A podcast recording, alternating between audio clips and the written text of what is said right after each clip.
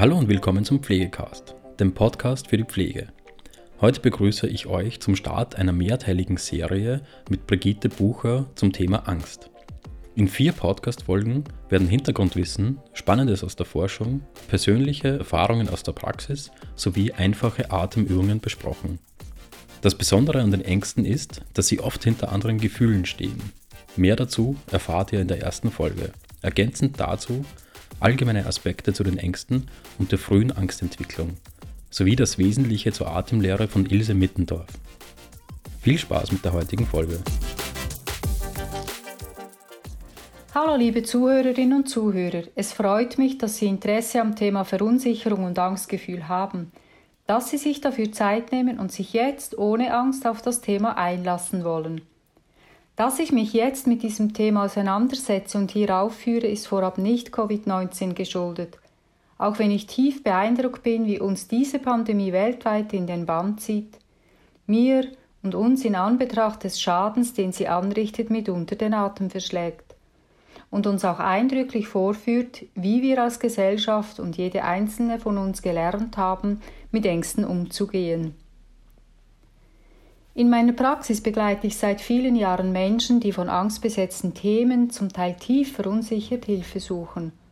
Und da gehört jetzt sicher auch Covid dazu. Für mich als Frau und Therapeutin ist es selbstredend sehr wichtig, einen ressourcenorientierten Umgang mit meinen eigenen Verunsicherungen und Angstgefühlen zu haben. Nun, ich habe mich also gefragt, was ich Ihnen zu diesem doch sehr umfassenden Thema alles sagen will und vor allem, was ist meine Kernbotschaft, mein Anliegen Ihnen mitzugeben und wie kriege ich das in diesem Format hier hin? Diese Auseinandersetzung hat mich immer wieder umgetrieben, das kann ich Ihnen laut sagen, und mich dabei unbedingt darin bestärkt, dass ich Sie ermutigen will, einen offenen Blick auf Ihre Ängste und Verunsicherungen zu kriegen, die eben oft auch Angstvorstellungen sind. Ich möchte Sie ermutigen, sie als Herausforderung anzunehmen und dass Sie erkennen können, dass Ängste überwinden eine Chance für die eigene Entwicklung, des eigenen Wachstums ist. Und wie das gelingen kann, ist mir ein besonderes Anliegen. Ich will Ihnen aus der Perspektive des Körperbewusstseins und der gestaltenden Kraft aus dem Atem zeigen, ergänzend mit interessantem Hintergrundwissen, wie sie ihre Ressourcen aufbauen können, die ihre Selbstwirksamkeit und ihre Resilienz stärken. Sie werden dazu also vier Podcast-Folgen kriegen, die ich so aufgebaut habe, dass Sie in den ersten beiden mehr Hintergrundwissen kriegen und in den letzten beiden mehrheitlich konkrete Interventionen. Ich baue auch immer wieder Spannendes aus der Forschung, persönliche und Erfahrungen aus der Praxis und Atemübungen mit ein.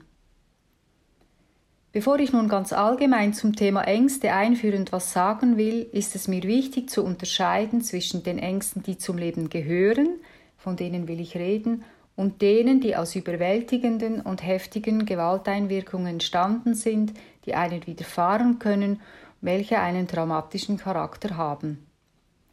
Und auch von denen schwerer Angststörungen. Auf diese Themen im Speziellen werde ich hier nicht tiefergreifend eingehen wollen. Viele von uns kennen das Gefühl, wie Ängste und Verunsicherungen einen beschleichen können oder auch plötzlich überfallen. Sie gehören zu unserer Existenz, sind so alltäglich wie das Wasser für den Fisch und die Luft zum Atmen für uns Menschen. Ängste spiegeln einerseits unsere Abhängigkeiten, aber auch die Suche nach der absoluten Sicherheit. Und letztlich spiegeln sie uns das Wissen um unsere Sterblichkeit. Wohl haben Wissenschaft und Fortschritt im Laufe der Zeit Angstquellen aus dem Weg schaffen können und sich dafür aber auch neue eingehandelt. Denken wir nur zum Beispiel an die atomare Kraft und Themen rund um das Klima, die Klimaveränderung. In der Welt der Gefühle ist die Angst eine besondere. Sie steht oft verdeckt hinter anderen Gefühlen. Sie bedroht unser Sicherheitsgefühl und nimmt uns aus dem seelisch-geistigen und körperlichen Gleichgewicht aus der inneren Ruhe und sie hat auch die Kraft, ansteckend zu wirken. Sie kann uns sehr hilflos und entblößt erscheinen lassen und uns dadurch zusätzlich noch beschämen. Nun hat ja jeder Mensch seine eigene ganz persönliche Angstbiografie mit ihrem ganz eigenen Gesicht, und dennoch können wir sie als generelle Formen beschreiben. Die eine und andere werden Sie wohl an sich oder anderen kennen. So sind das zum Beispiel die Versagensangst, die Verlassenheit und Verlustangst, Angst loszulassen, die Angst vor Einsamkeit, die Existenzangst und auch die Angst, nicht gemocht oder geliebt zu werden, die Angst vor Schmerzen, vor körperlicher Versehrtheit, die Angst vor Veränderung und Wandlung, wie auch Panikattacken und Angst vor der Angst und andere mehr. Im Allgemeinen nehmen wir die Ängste als Defizit und als Schwäche wahr, als eine Störung, die lästig für den Einzelnen und für die Gemeinschaft ist, und sie treten stets in einer Situation auf, der wir nicht oder noch nicht gewachsen sind. Wenn Sie zurück an Ihre Kindheit und Jugend denken, mögen Sie sich vielleicht an folgende oder ähnliche Sätze erinnern, die Sie zu hören gekriegt haben und die das Nicht-Sein dürfen der Ängste deutlich machen. Also zum Beispiel, sei doch nicht so ein Angsthase. Oder du brauchst keine Angst haben. Oder noch besser, es gibt keinen Grund, Angst zu haben. Und auch, ach, stell dich doch nicht so blöd an. Später, als Erwachsene, sind es Sätze wie Ach, ist doch halb so schlimm, lass dir nichts anmerken. Oder Stelle endlich deinen Mann, werde endlich erwachsen. Und auch Denke nicht so viel, es kommt eh anders, wie du denkst. Wenn Sie jetzt solche Sätze hören und oder nochmals vergegenwärtigen mögen, achten Sie doch bitte mal auf Ihren Atem. Wie reagiert er darauf, wenn ich sage, ach, ist doch nicht so schlimm, lass dir nichts anmerken? Halten Sie ihn an? Oder wird er flacher, kürzer? Haben Sie Sätze in der Richtung heute womöglich in sich verinnerlicht? Wenn ja, nehmen Sie Abwehr wahr wie reagiert der Atem darauf? Und achten Sie auch auf Ihre Körperspannung. Bauen Sie Spannung auf? Wenn ja, wo? Oder eher ab? Lösen Sie sich nun bitte wieder daraus. Schütteln Sie sich oder dehnen Sie Ihre Arme ein paar Mal in die Höhe und lassen Sie es atmen und auch wieder gut ausatmen und kommen dann wieder ins Hier und Jetzt. Vielleicht nehmen Sie wahr, wie empfindsam es körperlich in Ihnen auf solche Sätze reagiert und auch der Atem unmittelbar darauf reagiert. Wie dünn die Grenze sein kann von dem, was Sie heute hören und dem, was Sie aus früher Zeit gespeichert oder eben zu Glaubenssätzen verinnerlicht haben. Und wie nahe es Ihnen gehen kann. Es sind also alles Aussagen, die wir nachvollziehen können, vielleicht selbst schon gesagt haben und wie wir aber aus der Erfahrung wissen, mehr verletzen, als dass sie hilfreich sind. Und weil sie unterdrückt werden müssen, verstärken sie die Ängste eher. Die Angst kann also auch erlernt und anerzogen werden. Unsere Kultur, Moralvorstellungen, die Religion, die Politik, die Übertragungen von überängstlichen Erziehungspersonen Übertragungen untereinander wie auch ungute eigene Erfahrungen beeinflussen uns, vor was und wie wir Ängste aufbauen, wovor wir uns fürchten. Wir können uns fragen, wie wir umgehen mit Angstgefühlen, wenn wir sie als Störung und Defizit wahrnehmen. Na ja, wenn es so ist, sollen wir ihnen am liebsten ausweichen, indem wir sie vermeiden oder verdrängen, verleugnen, mit Aggression umdeuten auf jemanden anderen projizieren oder wir beantworten sie mit Regression und bauen dabei meistens unbewusst Körperspannung auf oder ab, unterdrücken den Atem in seiner Kraft und verwehren uns dabei den Gestaltungsraum, den wir haben könnten. Und das stets im Glauben, die innere und äußere Sicherheit auf diese Weise aufrechterhalten zu können. All diese Verhaltensweisen können wir als Abwehrmechanismen verstehen, die uns weiter weg von uns führen als näher zu uns heran und uns daher anfälliger für die Ängste machen.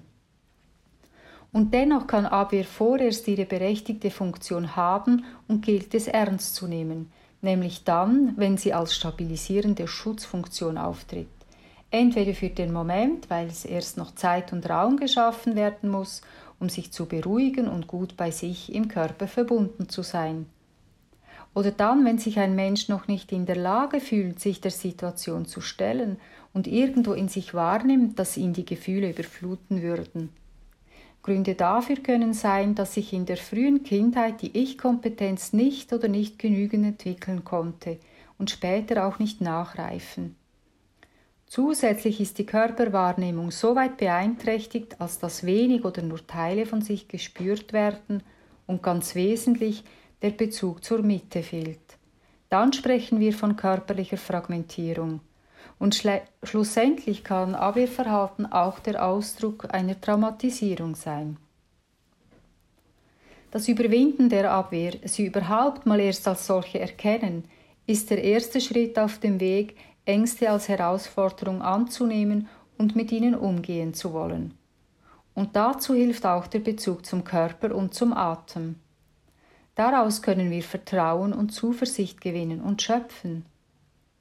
Um Erfahrungen im Körpergedächtnis fruchtbar machend zu verinnerlichen, auf die wir uns bewusst als Ressource beziehen können, brauchen wir einen bewussten Bezug zur Mitte. In der Mitte sein bedeutet in der Ich-Kraft sein. Was das im Sinne des Verständnisses für den Atem und Körper bedeutet, will ich Ihnen nun im folgenden Zeitfenster verständlich machen und Ihnen das Wesentliche von der Atemlehre, der erfahrbare Atem von Ilse Mittendorf, zusammengefasst vorstellen. Sie können sie als Selbsterfahrungsprozess verstehen, im Sinn des bewussten Erlebens der Atembewegungen, der Innenbewegungen im eigenen Körper – der unbewusste Atem wird zugelassen, ohne ihn willentlich eingreifend zu manipulieren. Sich sammelnd, also achtsam und in Hinwendung zu sich selbst sein, bilden sie ihr Bewusstsein auf ihre Wahrnehmung und sie erweitern dabei ihre Fähigkeit zu spüren und schaffen somit Empfindungsbewusstsein, was ein ganz wichtiger stabilisierender Aspekt ist. Die verschiedenen Emotionen und geistigen Aspekte werden in diesem Prozess verbindend stets mit eingeschlossen. In dieser Weise bildet sich ihre Fähigkeit, sie differenziert zu erfahren, entfalten und auszudrücken. Aus der Erfahrung wissen wir, dass je stärker das Empfindungsbewusstsein gebildet ist, umso weniger driften wir innerlich ab und weg, bleiben wir bei uns und mit der Umwelt hier und jetzt in Kontakt. Wir arbeiten also in Behandlungen mit Körperübungen über die Schwingung des Zwerchfells an den verschiedenen Körperräumen und ihren Wirkkräften. So sind dies der untere, obere und verbindende Mittenraum. Zusammengenommen bilden sie den gesamten Rumpfinnenraum. Von hier aus nehmen wir Bezug zum Außenraum, also der Umwelt. Lassen diese auch umgekehrt auf uns, in unsere Innenräume, auf unser Atemerleben wirken. So wie also der Atemrhythmus in seiner Qualität spiegelt, was geworden und auch was jetzt ist, kann der Atem genauso in umgekehrter Richtung genutzt und wirksam werden und somit Einfluss nehmen auf das, was jetzt ist und daraus werden kann. Und so schreiben wir ihm die Kraft der Transformation und der Wandlung zu, leiblich-seelisch-geistige Entwicklung und Wachstum und das Bilden der inneren Substanz. Der leiblichen Mitte mit ihrem Mittenzentrum zwischen Nabel und unter dem Brustbein, direkt unter dem Zwerchfell liegend, schreiben wir im Besonderen den Ort der inneren Verarbeitung zu, das Werten des persönlichen Wachstums, und aus dem Kern der Mitte schält sich die Wesenskraft heraus, wer wir im Wesentlichen sind, bildet sich das Selbstvertrauen und wie erwähnt die Ich-Kraft.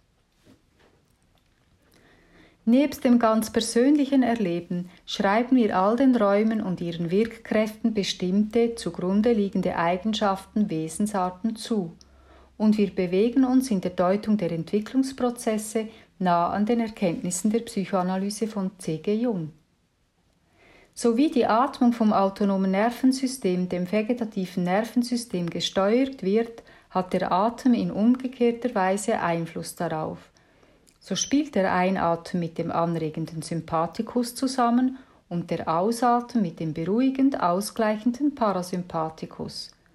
So haben wir die Möglichkeit, mit Übungen oder Behandlungen regulierend und ausgleichend auf die verschiedenen Teile des vegetativen Nervensystems einzuwirken, was mitentscheidend ist, dass wir überhaupt etwas aufnehmen und verarbeiten und in einen stimmigen sozialen Kontakt gehen können.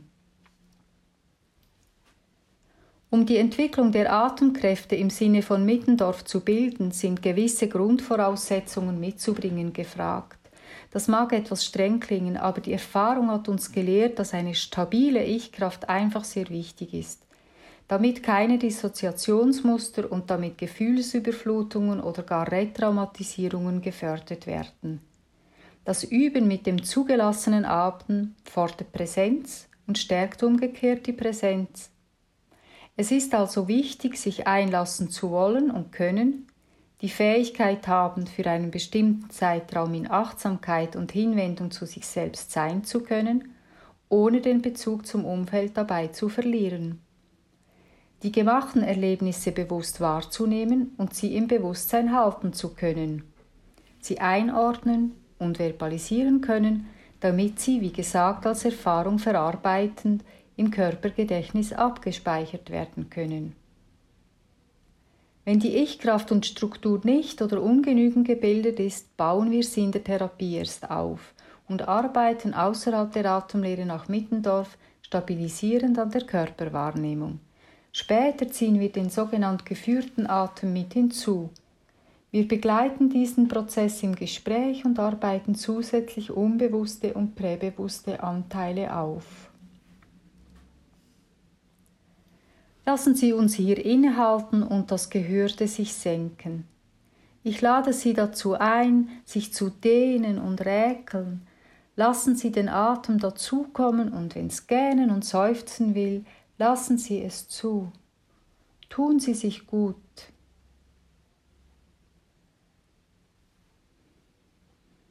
Und nun setzen Sie sich bitte so hin, wie ein Kutscher es tut, und beugen sich nach vorne und stützen ihre Unterarme auf den Oberschenkeln gerade hinter den Knien ab und lassen den Kopf hängen.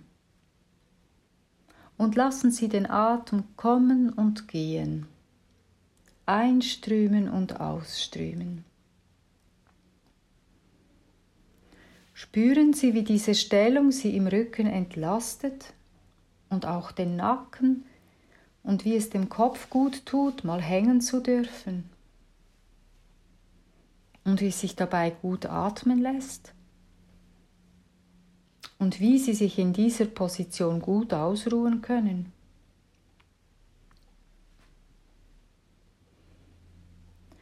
Dehnen Sie sich nun in Ihren Rücken nach oben hin auf, lassen Sie ihn rund werden, so wie die Katze einen Buckel macht, und atmen Sie dabei ein, in den runden Rücken mit hinein. Wenn der Ausatmen kommt, lassen Sie den Rücken wieder in die Ausgangsposition zurückschwingen. Üben Sie das ein paar Mal in der Weise. Machen Sie die Erfahrung, wie Dehnen und Einatmen und Ausatmen und Loslassen zusammenkommen. Runder Rücken und einatmen, den Rücken loslassen und ausatmen bis er zu Ende ist. Und wieder den Einatmen in den runden Rücken kommen lassen.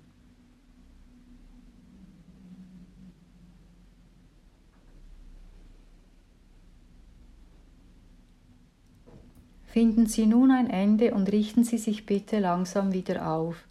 Spüren Sie gut nach. Was nehmen Sie jetzt nach dieser kurzen körperlichen Intervention wahr? Sitzen Sie anders, vielleicht gelöster im Rücken und atmen es tiefer, freier auch in der Mitte. Vielleicht sind Sie nun wieder etwas frischer und mögen weiter zuhören. Wenn Dehnung und Atmen zusammenfinden, sich sozusagen verbinden und damit einen für sich stimmenden Rhythmus bilden, verstärkt sich die Wirkung des Dehnens noch mehr von innen heraus und nach innen hinein. Vielleicht haben Sie das soeben gespürt. Kommen wir wieder zurück zur Angstentwicklung. Schauen wir auf die ursprüngliche Angstentstehung, die als Erregung des autonomen Nervensystems, also des vegetativen Nervensystems, zu verstehen ist. Als der Homo sapiens in den Steppen lebte und es galt, sein Überleben zu sichern, um nicht gefressen zu werden, diente ihm das im Gehirn angelegte Notfallalarmsystem. Bei Gefahr schaltete es reflexartig auf Angriff oder Flucht, dabei wird der Sympathikus aktiviert und wenn beides nicht ging, erstarrend auf den Todstellreflex. Hier sind der Sympathikus und Parasympathikus gleichzeitig mobilisiert und immobilisiert. Die Angst als schützendes Überleben ist also von Natur her tief im Homo sapiens verwurzelt. Es ist also die Aufgabe des autonomen Nervensystems, die körperlichen Überlebensparameter ständig im Gleichgewicht zu halten. Das bedeutet auch, dass unsere körperlichen Grundprozesse stets selbstständig, eben autonom, auch im nicht bewussten Zustand ablaufen. Und deshalb, auch wenn wir heute wissen, dass unser Gehirn so angelegt ist, dass es lebenslang dazulernen, stetig ins Unendliche neue Synapsen bilden und neuronale Netzwerke bauen kann und sich mit anderen Netzwerken in stetiger Kommunikation verknüpft, ist uns dieses uralte archaische Reflexsystem erhalten und wirksam geblieben. Es wird also noch genauso aktiviert, sobald eine Gefahr naht. Die von Stephen Posch entwickelte Polyvagaltheorie besagt, dass das autonome Nervensystem nicht nur aus den zwei Ästen Sympathikus und Parasympathikus besteht, sondern aus deren drei, nämlich noch zusätzlich dem sozialen Teil. Das heißt, der Parasympathikus besteht aus zwei Teilen, aus dem stammesgeschichtlich jüngeren, dem ventralen, und dem ältesten, dem dorsalen Vagus. Diesem ventralen Vaguskomplex gibt er nun diese besondere Bedeutung des sozialen Teils. Seine Theorie besagt, dass sich dieser einschaltet, wenn wir uns sicher fühlen, dass wir mit ihm kommunizieren und mit ihm die sozialen Fertigkeiten haben, dass er also die physiologische Basis zur sozialen Interaktion bildet, mit der wir uns gegenseitig und auch für sich selbst beruhigen und regulieren können. Und was auch von Bedeutung im Zusammenhang sozialer Einbindung ist, ist, dass der zentrale Vagus die Aktivierung des Sympathikus und Adrenalin abbremst, was es uns möglich macht, Aggressionen im Zaum halten zu können und befriedigende Beziehungen einzugehen. Von wegen sozialer Einbindung, sich sicher fühlen und ruhig sein oder werten, Denken Sie zum Beispiel an die ganz frühe Erfahrung, wenn die Mutter oder der Vater ihr Baby in den Armen halten und selig sind. Ist dieser ventrale Vagus also aktiviert, sehen wir das im Besonderen in der Mimik und er hat auch regulierenden Einfluss auf den Kehlkopf, was wir in der Stimme hören können. Den Rachen, die Kaumuskeln, den Muskel, der den Kopf dreht, die Bronchien und das Herz.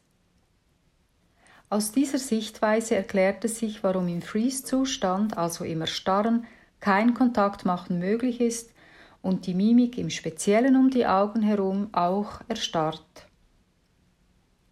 Hier, liebe Zuhörerinnen und Zuhörer, will ich nun für heute ein Ende finden.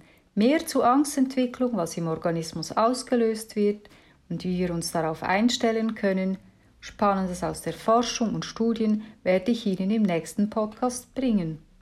Ich hoffe, Ihre Neugierde und Ihr Interesse geweckt zu haben und freue mich, wenn Sie wieder mit dabei sein werden. Nun grüße ich Sie einstweilen ganz herzlich, Ihre Brigitte Bucher aus Zürich. Tschüss. Ja, das war es auch schon wieder mit der heutigen Folge Pflegecast. Wenn Ihnen diese Folge gefallen hat, freuen wir uns, wenn Sie unseren Podcast abonnieren. Weitere Informationen zum Thema Pflege und allem, was dazugehört, finden Sie auf unserer Webseite www.pflegenetz.at oder unserem YouTube-Kanal Pflegenetz und unseren Social-Media-Kanälen. Alle Links zur aktuellen Folge sowie unseren Webseiten finden Sie in der Beschreibung. Bis zum nächsten Mal.